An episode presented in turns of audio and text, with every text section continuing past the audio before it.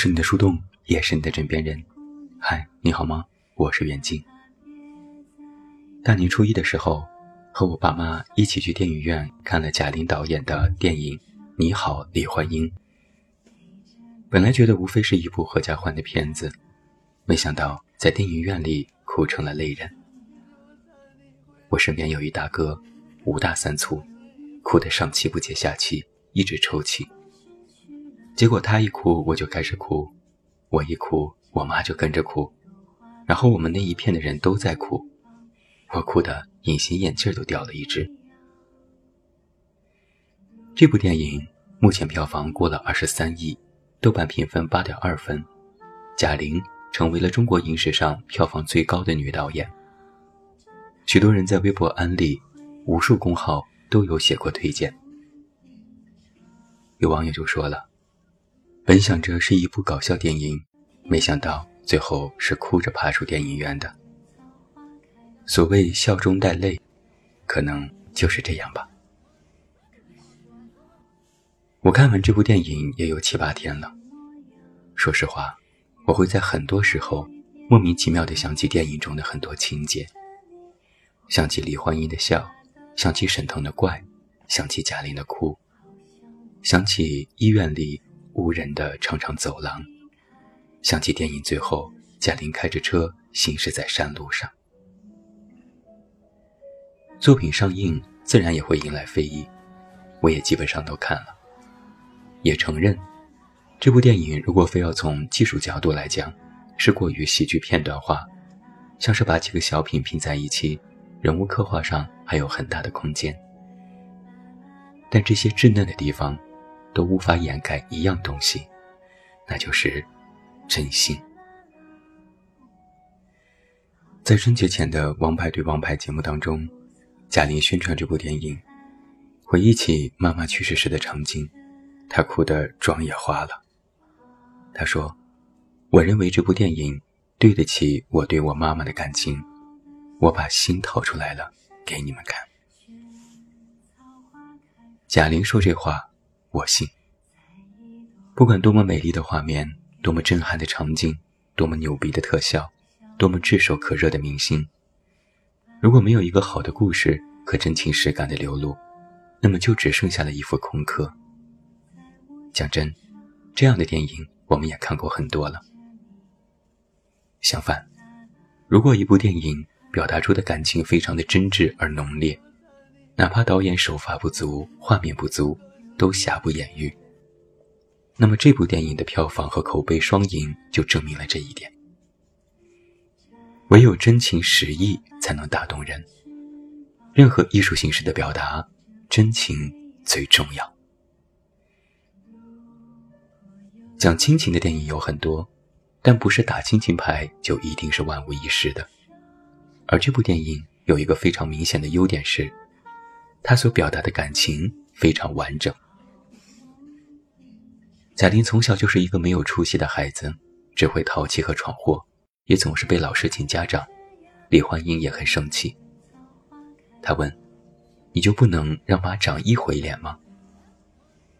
后来，贾玲用假录取通知书换来了妈妈的扬眉吐气，在事情败露之后让妈妈生气，又在回家路上母女俩进行了一次和解，结果意外发生。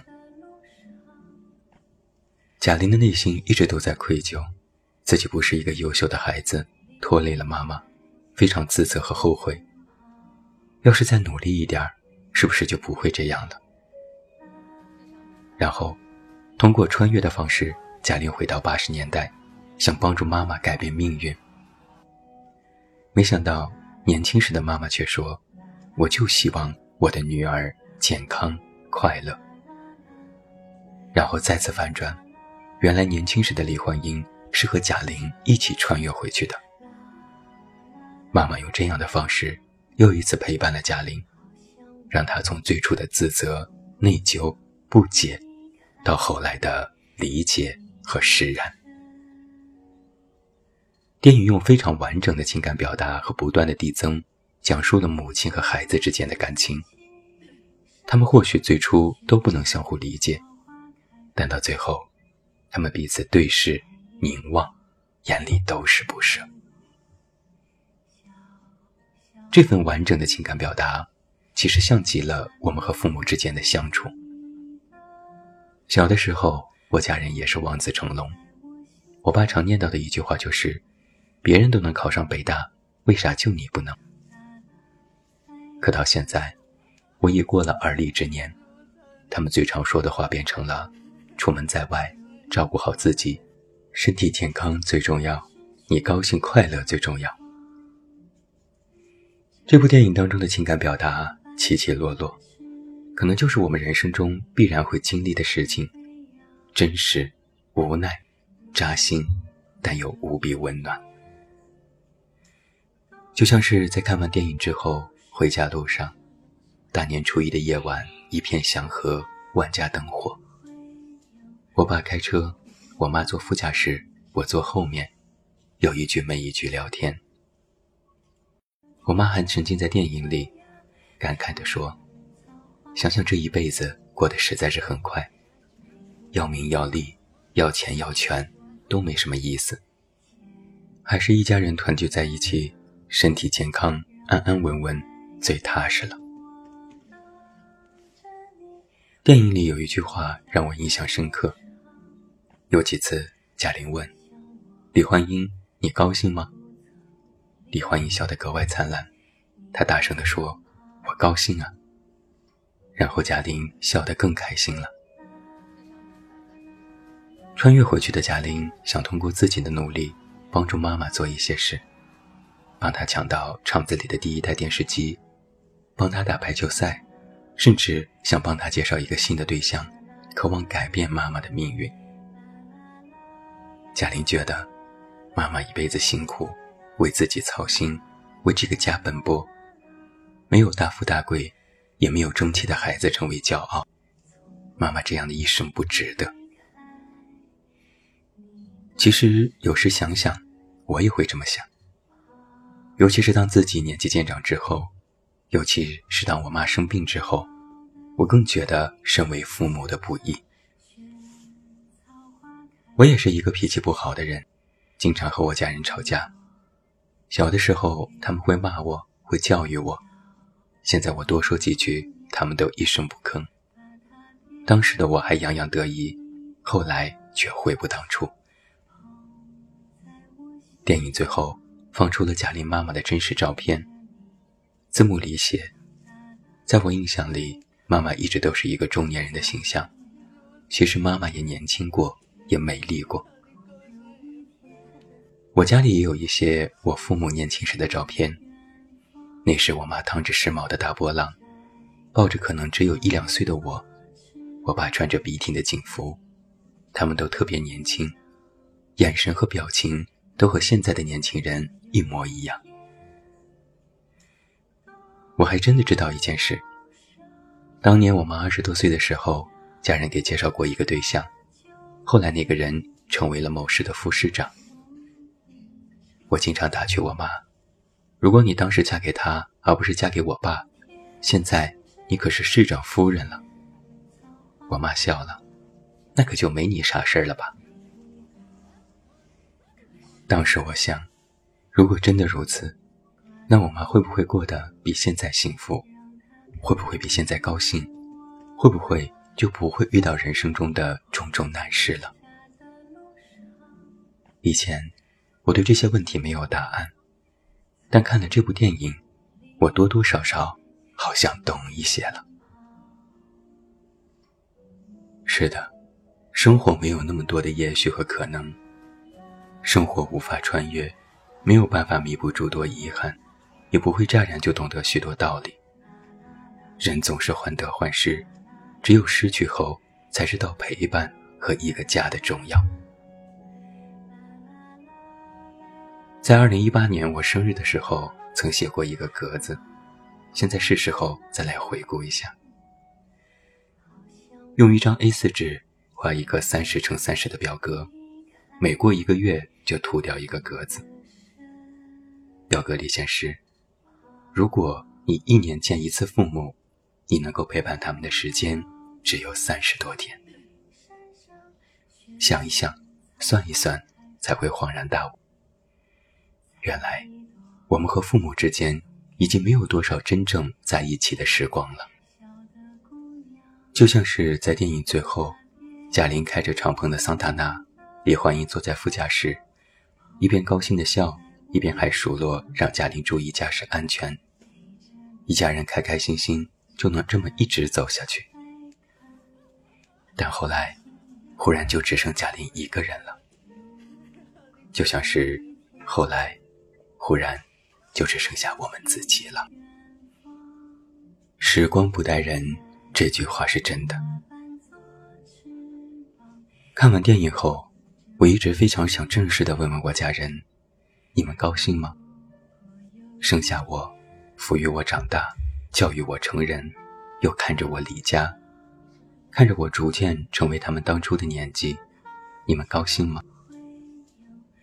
但想一下，我好像在很多场合都问过了。在我考上大学的时候，在我取得好成绩的时候，在我找到工作的时候，在我出书的时候，在我赚到钱的时候，在我给他们钱和礼物的时候，我都问过。你们高兴吗？爸妈都会点头，笑着说：“高兴啊，当然高兴。”也许我们没有必要去问父母这个问题，因为父母永远都会给你一个肯定的答案：高兴。问一句“父母高兴吗？”或者渴望回到曾经去改变父母的命运，这些想法在现实里或许都有点肤浅和不够实际。我倒是觉得，这种感情就是中国式的家庭和中国式的父母。就像我春节回家，一直都在看病，上午在医院，下午去别的医院，还要做治疗、看中医、吃中药、给膝盖打封闭。这些时刻都是我爸在陪着我。我已经三十多岁了，可到医院总有家人陪伴。我爸跑前跑后，忙着挂号、交费、取药。我妈在家买菜做饭，等我们中午回到家，碗筷都已摆上桌。我在医院也看到了很多人，都是家人带着孩子在看病。那些或年轻或中年的父母，对待家人的方式几乎和我的父母一样。也许。我们的爸妈不是什么完美的人，更不是超人。我妈脾气不好，但刀子嘴豆腐心，嘴上总是唠唠叨叨，可一直都惦记着我在外生活的点点滴滴。我爸当了一辈子领导，到老了性格变得有点古板，有点跟不上时代，还总爱回忆过去，但他依然还在支撑着这个家。他们都骂过我。打过我，还曾强制性的让我做过很多事。他们或许不懂得什么是真正开明的家庭教育，也不懂得什么育儿之道，也不懂得怎样和孩子沟通，和我的共同话题也越来越少。但是，他们却是第一个在我跌倒后赶紧扶我起来的人。他们是在我犯错后，就算生气，事后也会替我开脱的人。他们是希望我独立优秀，但更希望我一生都健康平安的人。他们很普通，很朴实，他们是中国千千万万个小家的缩影。这，就是中国式的亲情。因为贾玲的这部电影，我的确想了很多，什么珍惜、陪伴、母爱、亲情，几乎每一种。都能够代表许多人的情感，引发共鸣。到了最后，我想到了另外一个词，是传承。尤其是在这样中国人最重视的春节里，传承变得格外具有意义。我们的父母，他们也曾年轻，他们也曾是儿女。后来他们长大，组建家庭，生儿育女，自己做了父母。我们也还年轻，我们也是儿女，但总有一天，我们或许也会组建家庭，生儿育女，我们也会为人父母。一代又一代，一辈又一辈，小到一个家庭，大到一个国家，再大到一种文明，我们就是这么薪火相传，几千年一路走了过来。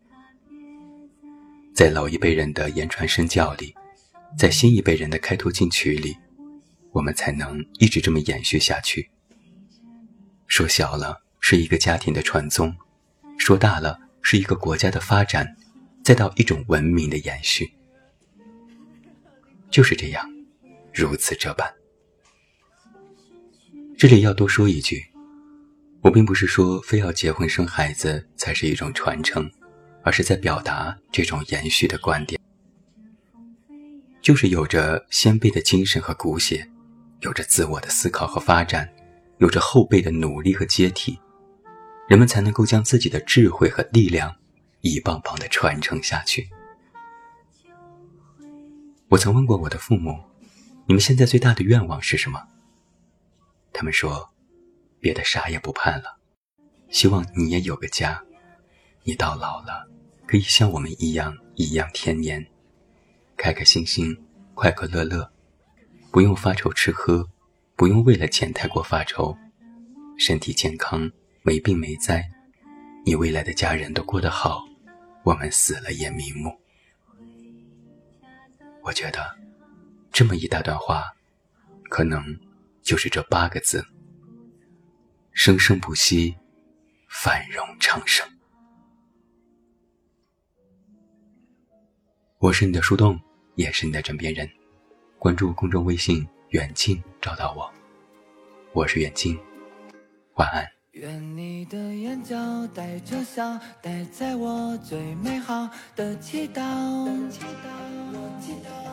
愿你的亲热永年少，永在我最美好的祈祷。愿你的月色不染眉梢。愿你的，愿你的锋芒不灭闪耀，愿你的。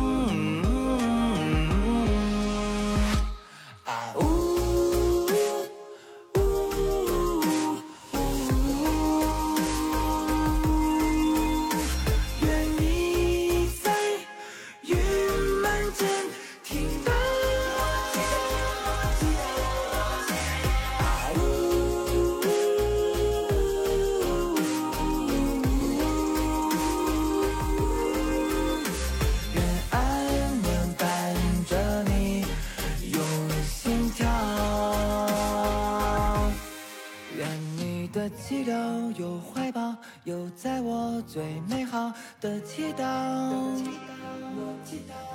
愿你的相信比纷扰，比在我最美好的祈祷。愿你的岁暮不摧风貌，愿你的，愿你的盛开不为双雕，愿你的。